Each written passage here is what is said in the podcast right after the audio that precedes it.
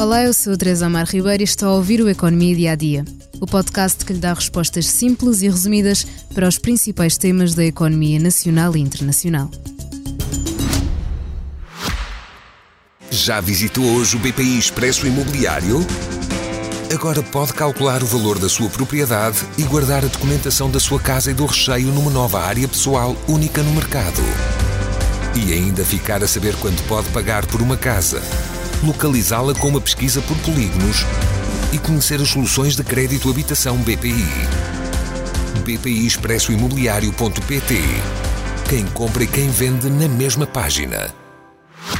A idade da reforma vai voltar a subir. A partir de 2025, a referência para terminar a carreira profissional passará a ser de 66 anos e 7 meses, embora o momento de aposentação varie de pessoa para pessoa, consoante a sua idade e tempo de trabalho.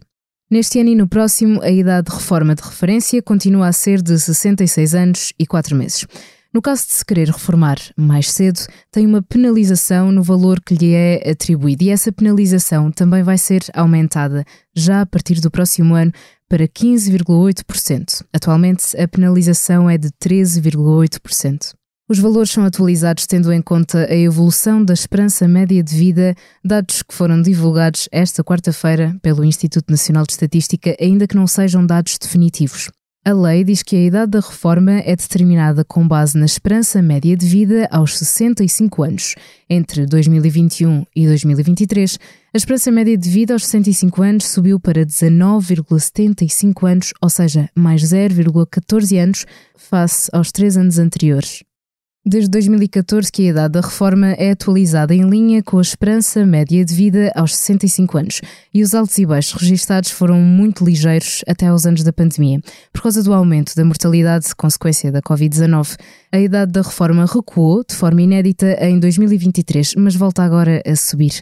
E se está perto da idade da reforma, lembre-se que há outra penalização que prevê a redução de 0,5% por cada mês que falte para atingir a idade legal da reforma, o que fará reduzir ainda mais o valor a receber. Os dados divulgados a cada novembro pelo INE são provisórios, sendo que os dados definitivos são conhecidos em maio do ano seguinte. Normalmente os valores coincidem e nada se altera, mas este ano foram substancialmente revistos e os números definitivos foram bastante diferentes dos provisórios. O governo não deixou subir a idade da reforma, segundo as regras habituais, e por isso os saltos são agora maiores. O INE publicou ainda esta quarta-feira os números do desemprego em Portugal, que aumentou para 6,7% em outubro, face a 6,6% em setembro. No mês passado foram contabilizados 353,4 mil desempregados. E também hoje a OCDE reviu em baixa o crescimento económico em Portugal para 2,2% este ano, valores também abaixo daqueles apontados pelo Fundo Monetário Internacional, que prevê para Portugal um crescimento de 2,3% este ano. Por hoje é tudo no seu podcast diário de economia, mas ainda há tempo de o convidar a ouvir o podcast Coisa que não edifica nem destrói, de Ricardo Araújo Pereira sobre uma tradição eclesiástica que pretendia provocar nos fiéis uma euforia que estivesse à altura da notícia da ressurreição. No fim, conversa com o cardeal José Tolentino Mendonça. Obrigada por estar desse lado. Se tem questões ou dúvidas que gostaria de ver explicadas no Economia Dia a Dia, envie um e-mail para tearribeiros.express.empresa.pt. Voltamos amanhã com mais novidades económicas. Já visitou hoje o BPI Expresso Imobiliário? Agora pode calcular o valor da sua propriedade e guardar a documentação da sua casa e do recheio numa nova área pessoal única no mercado.